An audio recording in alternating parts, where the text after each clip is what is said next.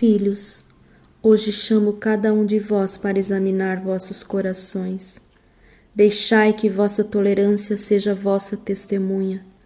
Imploro-vos para reexaminardes vossos corações. A mensagem de Deus para todos vós é a prova de sua fidelidade. Deus não se manifesta para vos julgar. Deus se manifesta para mostrar sua fidelidade. Na falta de vossa fidelidade, Deus busca vossa reconciliação. Ele vem para tirar-vos do poder das trevas e mostrar seu reino na terra.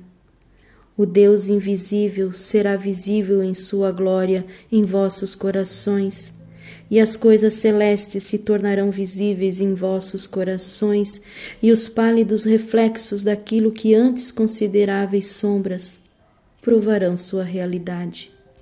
Agora, o domínio do reino de Deus na terra está muito próximo de vós.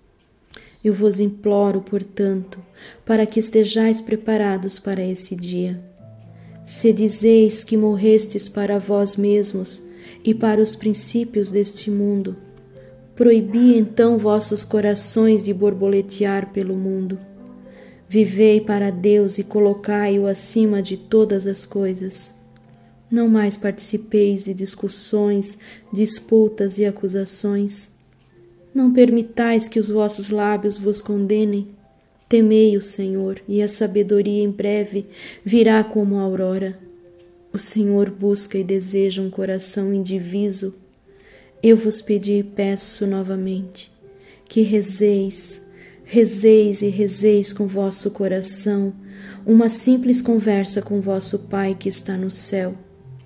Porque se hoje vos peço que ofereçais a Deus um coração indiviso, é para vos ensinar a permanecerdes fiéis aos princípios que vos tenho ensinado.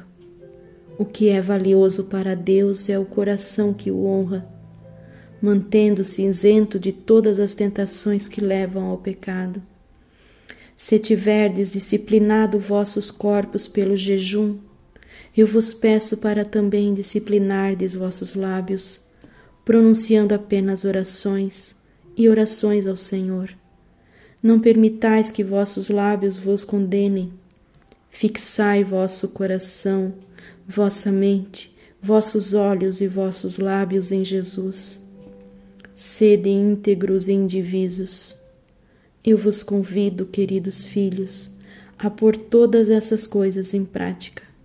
No entanto, sem jamais negligenciar os outros valores da lei.